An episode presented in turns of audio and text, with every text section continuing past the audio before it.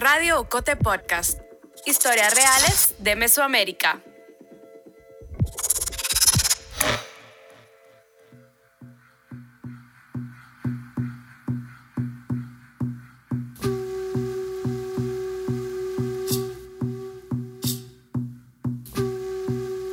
Es mayo de 2020 y hace unas semanas que Aurora no sale mucho.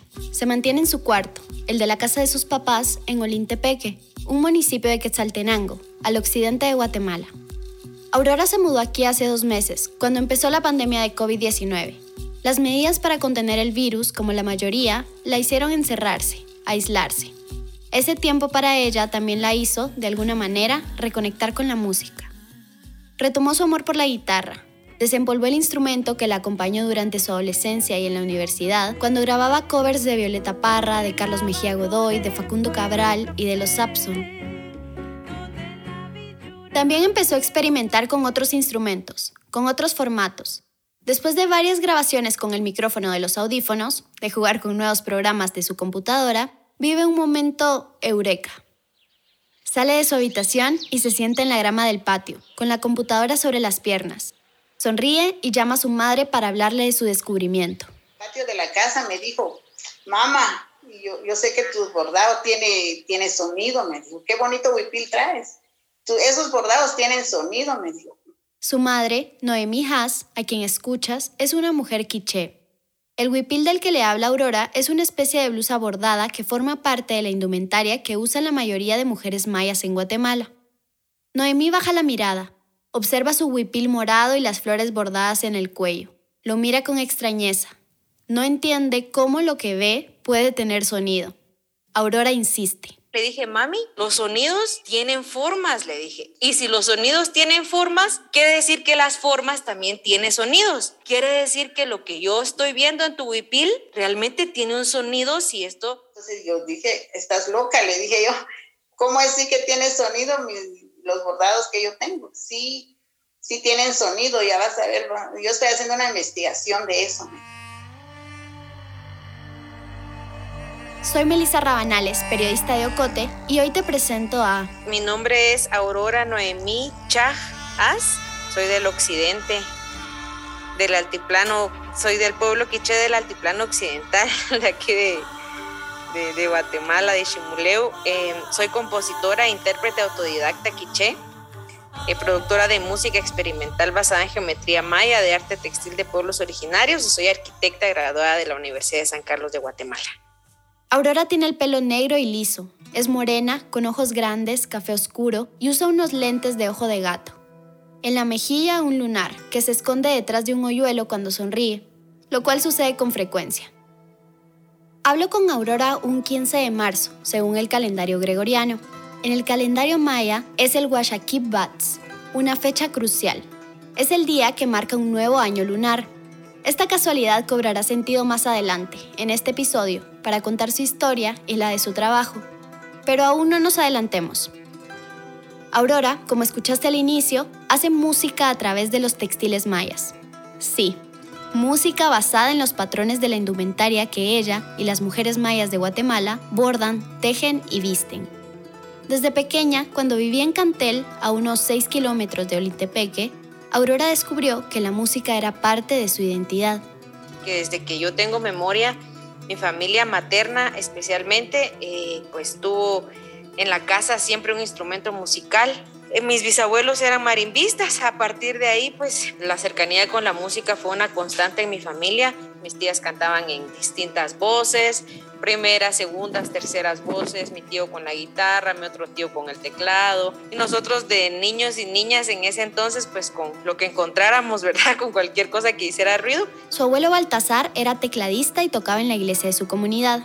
Su tía Feliciana fue una de las primeras mujeres en Cantel en ejecutar la concertina, su madre Noemí canta, y cuando Aurora tenía unos 7 años, su papá le regaló un teclado. El tío Santiago le enseñó a leer el pentagrama y tocar el teclado. Le enseñó las reglas básicas de la música, identificar las escalas, las octavas, los acordes y qué significa cantar en primeras, segundas y terceras voces. Después aprendería a tocar otros instrumentos, la guitarra, el clarinete, todos viendo y escuchando a sus tíos mientras tocaban en la iglesia o en fiestas familiares. Nunca recibió clases. A los nueve años, con ese mismo teclado, Aurora compuso su primera canción. Sus padres fueron su primer público. Yo escribí una, una poesía que fue la primera que terminé, que terminé, terminé, que se llama Lágrima de Lágrima. Y este poema yo quería contárselos a mis papás de una manera diferente. Entonces yo decía, pues si se los leo, no sé si me van a entender. Yo quisiera que hubiera algún sonido, decía yo, que me acompañara al declamar este poema. Me, inventé ahí una, una musiquita que acompañó, ¿verdad? Yo les dije la poesía. De lágrima de lágrima no quedó ningún registro sonoro, más que en los recuerdos de Aurora y su madre, Noemí. Ah, pues me sentí emocionada. Yo dije, ella va a ser una gran música, igual que su abuelo, igual que sus tíos. Eso pensé que iba a ser ella. Y sí, Aurora siguió apasionada por la música, pero también se le cruzaron otras disciplinas. Cuando creció, empezó a interesarse por la geometría, a obsesionarse con los patrones. Los veía en todos lados. Yo siempre admiré la geometría, eh, la geometría que había en, en el cielo, en la naturaleza, en los tejidos, especialmente los colores de los tejidos, a mí me encantaban. Veía cómo su madre diseñaba los huipiles de ella y de su hermana.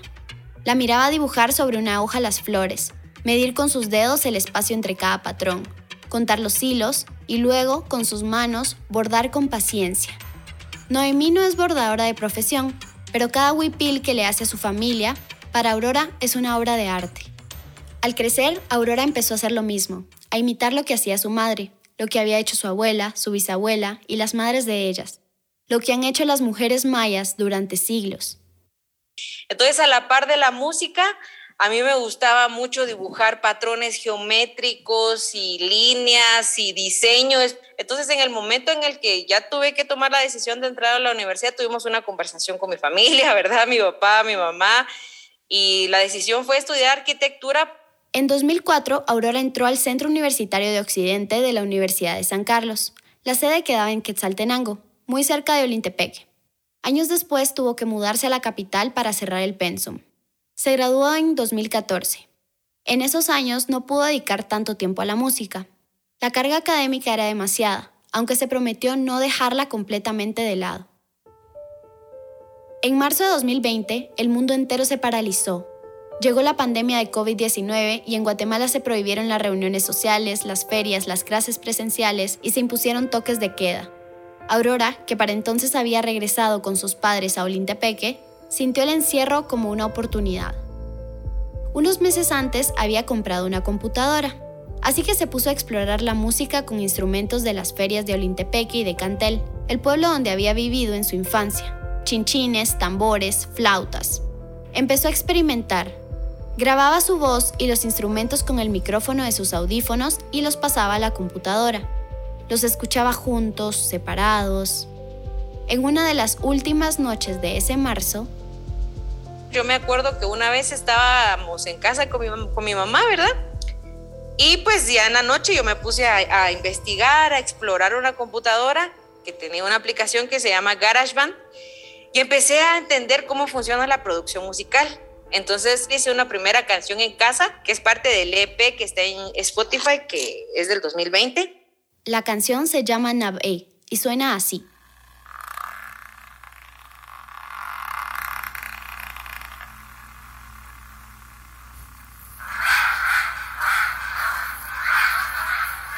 Esa primera canción la hizo sola, con su computadora y los instrumentos de la feria. No sabía nada de producción sonora, Así que todo lo sacó, como ella dice, trasteando la aplicación. Con Nave regresó la pasión a la música, a la que empezó a aplicar lo que había aprendido en la universidad. Cuando yo hice la producción musical me di cuenta de las formas que se generaban a partir de los sonidos, de los impulsos MIDI que están en la computadora, en cada canal, y las formas en general que genera eh, una onda sonora, ¿verdad? Que genera un sonido. Entonces, cuando yo empecé a observar la gráfica, justamente empecé a encontrar otra vez esta geometría que siempre me ha fascinado y me ha, gustado de todas las cosas que son muy orgánicas. El MIDI del que habla Aurora son las siglas en inglés para Interfaz Digital para Instrumentos Musicales. Es una herramienta que permite conectar varios instrumentos y que estos puedan comunicarse entre sí. Es algo así como un lenguaje estándar que hace posible jugar con los sonidos y cambiar su notación musical, el tono y la velocidad. Los productores de audio profesionales usualmente utilizan un controlador MIDI. A simple vista es como un teclado, aunque no reproduce sonidos. Al presionar una tecla del controlador, la computadora recibe la información y la reproduce según el instrumento que deseamos, como una guitarra, una batería o una marimba, por ejemplo. Pero estos equipos son costosos. Como Aurora no tenía uno, usaba el mismo teclado de su computadora. Es decir, cada tecla representaba una nota. Por ejemplo, cuando presionaba la letra A, el programa lo decodificaba y emitía una nota musical. Sí, para quienes no somos expertos en sonido es difícil entenderlo. Pero imaginémoslo así. En GarageBand, la aplicación que usó Aurora para hacer su producción, los impulsos MIDI están representados gráficamente como pequeños rectángulos. Cada impulso es un rectángulo que aparece en una línea del tiempo. Al pulsar alguna nota de un instrumento, se crea un rectángulo. Si se hace brevemente, el rectángulo que se genera es corto. Si se pulsa una nota durante más tiempo, el rectángulo se hace más largo. Si pulsamos una nota varias veces sin dejar mucho tiempo entre cada pulsación, la distancia entre los rectángulos será más corta. Y si esperamos mucho tiempo entre una pulsación y otra, la distancia será mayor. En la aplicación pueden añadirse más instrumentos en diferentes filas, así que Aurora se dio la tarea de marcar y registrar todos sus instrumentos. La marimba, la guitarra, los chinchines, los tambores, la flauta. En el gráfico que fue apareciendo, Aurora encontró patrones y formas, como lo había hecho de pequeña cuando miraba el cielo, o cuando veía las manos de su madre bordar sus huipiles. Mami, los sonidos tienen formas, le dije. Y si los sonidos tienen formas, quiere decir que las formas también tienen sonidos.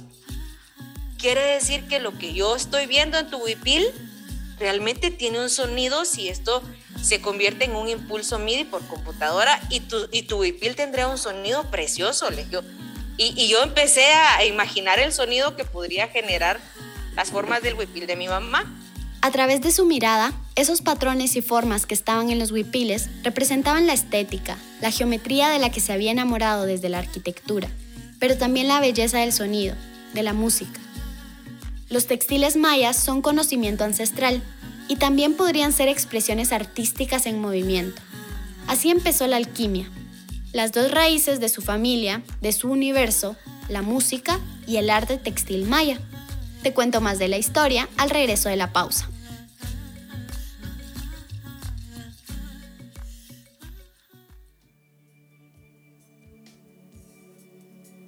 Estás escuchando Radio Ocote Podcast el podcast de periodismo narrativo del medio digital Ocote.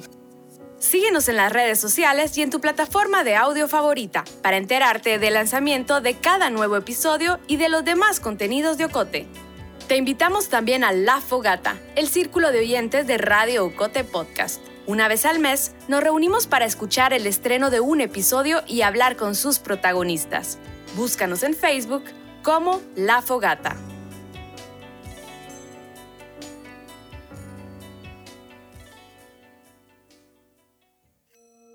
En mayo de 2020, Aurora comenzó a investigar sobre el arte textil maya. Buscó en un libro que le había regalado su papá, Plástica Maya, del escritor David Vela, y en otros que había comprado en librerías de la capital, como Hilos Mayas de Guatemala, de editorial The Book. También entrevistó a mujeres mayas que se dedicaban a tejer y bordar. Comprendió que la indumentaria maya, como los huipiles, son formidables contenedores de información Aurora explica que en esta búsqueda descubrió que en cada pieza hay una carga simbólica impresionante. Es la cosmovisión de un pueblo, la manera en la que una comunidad interpreta el mundo a través de la visión de la tejedora. Por eso es común encontrar en los huipiles elementos de la naturaleza, como las estrellas, los volcanes, las flores locales, el águila bicéfala, el quetzal o el jaguar. representan la conexión del pueblo maya con la madre tierra.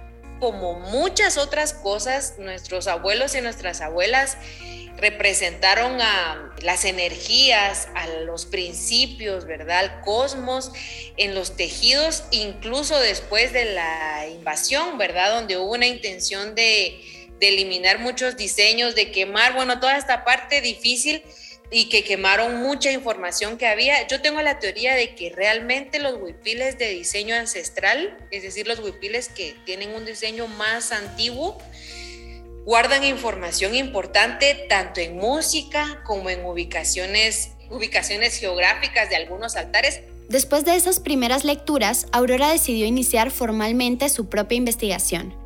Tomó para su estudio dos huipiles, uno de diseño ancestral, el COM, originario de Cantel, el pueblo de su madre. Com significa gama de colores. En Cantel también lo llaman huipil lleno, porque está cubierto de puntadas. Es blanco y alrededor de su cuello tiene flores bordadas a mano, rojas, rosas, amarillas. También unas plumillas verdes, un tipo de bordado formado por dos líneas en un ángulo de 35 grados que delimita cada segmento del huipil. Las bordadoras utilizan líneas guías para definir el diseño del bordado alrededor del cuello o de las mangas o donde ellas quieran. Las medidas de este huipil son más en dedos, ¿verdad? Las bordadoras dicen este flor va a ser de un dedo, de dos, de tres, de cuatro, de cinco dedos. Ese huipil lo bordó Mildred García, un artista de ahí mismo, de Cantel. Para Aurora este bordado es importante porque es el diseño de su huipil, del huipil que visten su madre, sus abuelas y las mujeres de su pueblo. También utilizó uno de Santa Catarina Ixtahuacán, un municipio del departamento de Sololá. Este huipil se llama Cot Apot, que significa huipil del águila bicéfala. La pieza incluye iconos representativos en la cultura maya. El Cot, el águila bicéfala, Ik, la luna, Chumil, las estrellas, y Tzikin, los pájaros, que conforman el corazón del cielo. Lo bordó Lucía Tepaz López, de Sololá. La estructura de este huipil está formada por líneas verticales y horizontales. A diferencia del com, no está bordado a mano. Para hacerlo se utiliza un telar de cintura, un artilugio compuesto por dos palos de madera en posición horizontal, uno en la parte superior y uno en la parte inferior, con los que la tejedora, de rodillas, con el palo inferior amarrado a su cintura, entrelaza los hilos, en el caso del tejido, que es en telar de, cintura, ese pues es eh, con hilos que van en forma horizontal y vertical y no están de trazo libre, libre, digamos, porque pues hay un cálculo matemático que hacen las tejedoras en lo vertical y en lo horizontal para poder hacer el diseño y que tenga una secuencia lógica. Al ver los dos tejidos extendidos con esos patrones de colores vivos frente a sus ojos, todo cobró sentido para Aurora. Y empecé a deshilar, digamos, por decirlo así, estas, estas formas en la, en la cantidad de hilos que tenía, cuánto espacio ocupaba en el huipil, la orientación. Me di cuenta que la orientación en el momento del tejido y el bordado es algo demasiado importante. Esto es muy parecido a un plano cartesiano y si es un plano cartesiano hay un punto que puede ubicarse exactamente en ese mundo del, del, de la tela del huipil y si tiene una geometría, pues tiene un área, y si tiene un área, tiene un perímetro. Entonces empecé a encontrar números justamente jugando con estas formas, ¿verdad?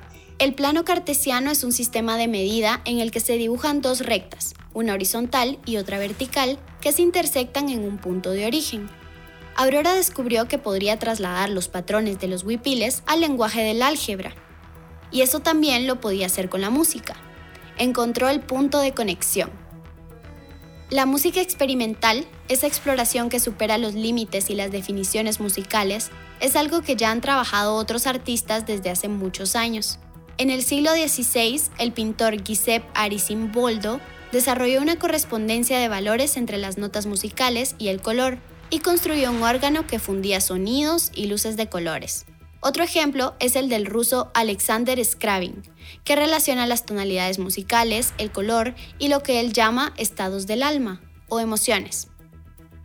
Con esa base, Aurora empezó a hacer los cálculos. Al extender el huipil de Cantel, vio que si se dibujaba un plano cartesiano, podría encontrar en ese origen, en el punto cero, el cuello del huipil.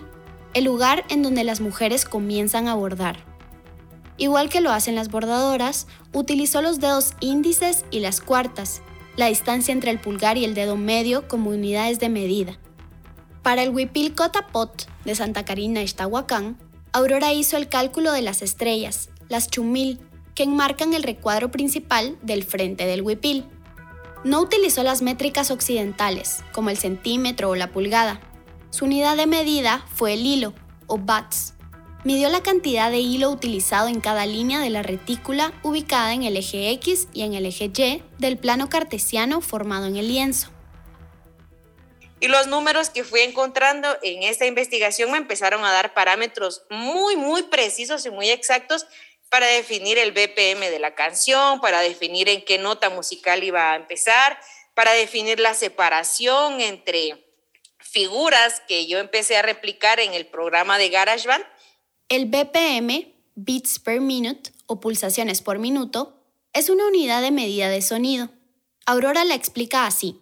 En palabras simples, Em, lo rápido o lo despacio que va una canción. Mientras más BPM, la canción es más rápida, digamos. Mientras menos BPM, la canción es más lenta. Por ejemplo, así suena una melodía con un BPM de 90.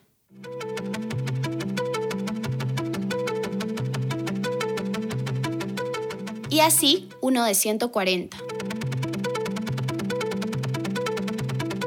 Para calcular el BPM, la velocidad a la que iría la canción que compuso, se basó en un número clave. ¿Recuerdas que al inicio del episodio te decía que hablé con Aurora, el Washakip Bats, el día que inicia el año lunar según el calendario maya? Pues bien, el año lunar está conformado por 260 días agrupados en 13 meses de 20 días cada mes. En el Wipil Kotapot también encontró 20 estrellas de un lado y 20 del otro. El 20 es un número fundamental en la civilización maya, porque el sistema de numeración era vigesimal. 20 también son los dedos que tenemos en nuestras manos y pies. Existen 20 nahuales, que son la energía, los espíritus o las fuerzas de los seres y elementos de la naturaleza. Y el 20 fue la cifra que utilizó en sus cálculos para identificar el BPM, lo rápido que iría su canción. Después calculó los demás datos que necesitaba para empezar la composición el 2, por ejemplo, fue una constante en el cálculo del área y el perímetro de la estrella. Entonces, la segunda nota de esta escala oficial es la nota re. Entonces, yo empecé la composición a partir de esta, de esta, de esta nota musical. El número 2, ¿verdad? Que, sí, que representa la dualidad, que también representa el ave bicéfala de doble mirada, que es el cabahuil entonces hay, hay mucha relación entre el tejido, la cuenta del tiempo y los números que surgen a partir del 20. Con esto, Aurora ya tenía para crear una melodía. En noviembre de 2020, configuró en la aplicación de su computadora el cálculo del BPM, utilizó sonidos de marimba y compuso una canción. Al principio sonaba algo así.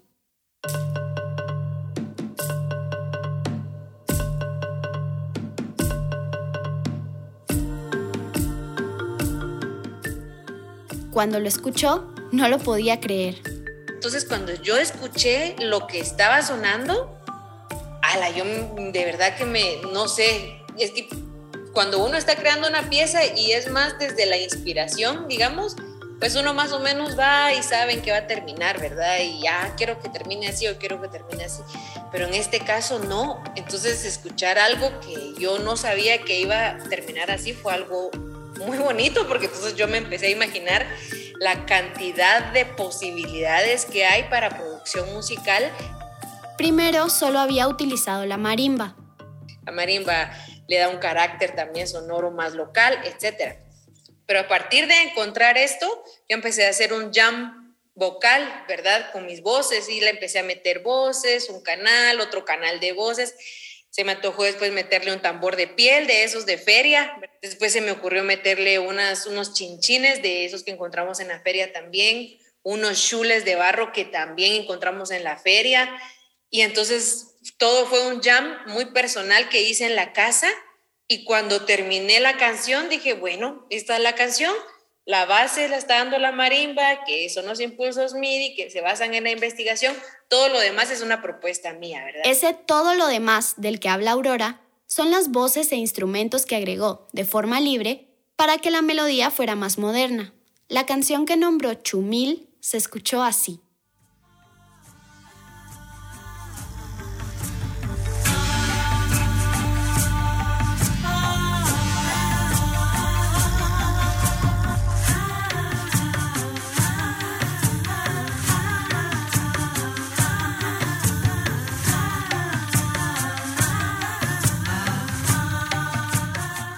Cuando era pequeña, cuando declamó Lágrima de lágrima, su mamá Noemí fue la primera que escuchó la canción. Pareció increíble, yo no, nunca había escuchado algo así en ninguna parte. Entonces yo le dije, ¿y cómo hiciste eso? Entonces me empezó a explicar, y no sé, que yo realmente no mucho entiendo de eso, ¿verdad? Entonces sí, me, me pareció algo increíble porque nunca en mi familia había hecho, yo había escuchado lo de la música, de canciones, pero menos esa, entonces sí, fue algo extraordinario para mí. Unos meses después de componer la canción, Aurora Noemí contactó a Danilo Rodríguez, un productor de sonido quien masterizó la canción en un estudio.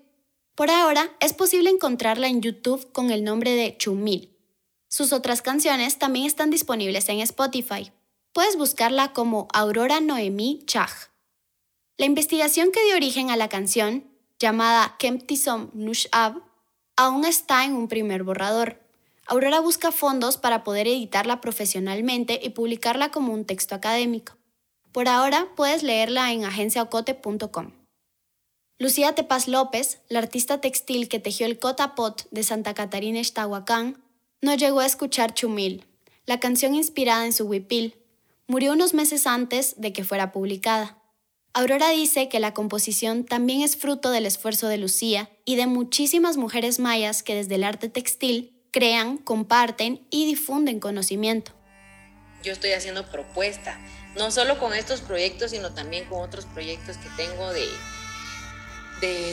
específicamente que tienen que ver con el diseño la geometría del arte textil maya, ¿verdad? Entonces yo, yo he visto que hay muchas personas que hablan de nosotros, ¿verdad? De las mujeres mayas y aparecemos en revistas y aparecemos en investigaciones que nosotras ni siquiera nunca hemos leído y de plano nunca vamos a leer. A veces soy un poco radical en ese sentido, pero yo realmente pienso que la propuesta de las mujeres mujeres indígenas en este país violento eh, es demasiado valiosa porque no hay muchas propuestas que van desde nosotras, porque no, no somos solo lo que fuimos, sino somos lo que estamos construyendo ahora. Gracias por escuchar este episodio. Si quieres contactar a Aurora Noemí, puedes hacerlo a través de su página oficial de Facebook, Aurora Noemí, al teléfono más 502 5969 1067 o escribir al correo aurora.noemí nohmi.art.gmail.com. Las entrevistas y el guion de este episodio los hice yo, Melissa Rabanales. La edición es de Carmen Quintela, la producción y el montaje sonoro de Isaac Hernández con el apoyo de José Manuel Lemos, el diseño gráfico de Alejandro Espilari.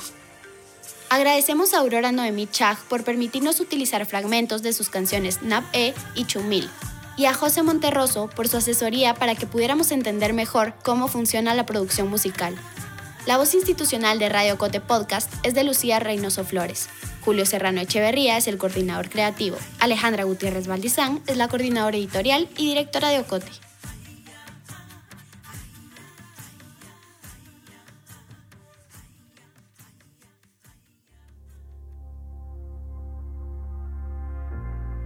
Llegamos al final de este episodio. Si te gustó, te impactó, te indignó o te emocionó, te animamos a que lo compartas con tus amigas, amigos y familiares. Sigue nuestro canal en tu plataforma de audio favorita para que te notifique cuando estrenemos un episodio. También puedes suscribirte al correo de Ocote para recibir semanalmente nuestro newsletter. Experimenta nuestra página web agenciaocote.com para otras historias en otros formatos. Radio Ocote Podcast es producido en Guatemala por el equipo de Ocote, con el apoyo financiero de Seattle International Foundation. Ocote trabaja con el apoyo de los fondos operativos de Servicios Ocote, Foundation for a Just Society y el Fondo Centroamericano de Mujeres FCAM con AUK Foundation.